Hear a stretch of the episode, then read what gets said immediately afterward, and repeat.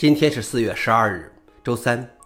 本期是银河观察第九百六十九期，我是主持人银河老王。今天的观察如下：第一条，Windows 上 Firefox CPU 占用的锅终于被摘了。Firefox 占用过多资源一直是其被诟病的原因之一，但这可能并不完全是事实，因为看起来影响 Windows 上 Firefox 用户的一个 CPU 错误，实际上是 Windows Defender 的错。这个错误导致 Firefox 调用该服务的频率比 Chrome 或 Edge 等同类浏览器高得多，从而导致明显的 CPU 分值。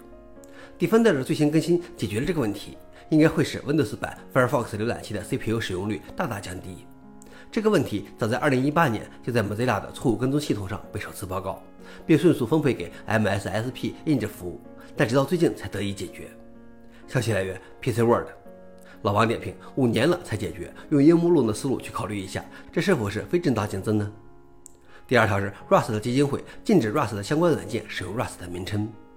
Rust 的基金会的一项拟议的新商标政策在 Rust 的社区中遭到了强烈反对，因为其中包括禁止在 Rust 的工具或使用 Rust 编写的软件名称中使用 Rust，或在域名或子域名的部分中使用 Rust。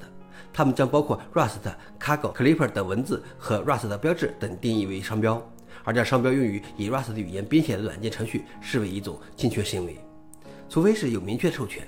他们建议使用 RS 替代。消息来源：DevClass。老王点评：我记得上一个这样保护自己商标的是 Docker 吧？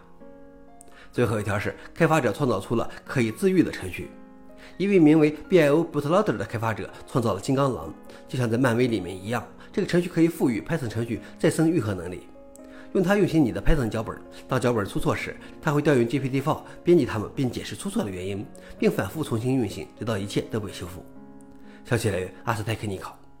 老王点评：虽然知道这一天早晚到来，但是会自我修复的 AI 会带来什么呢？以上就是今天的硬核观察。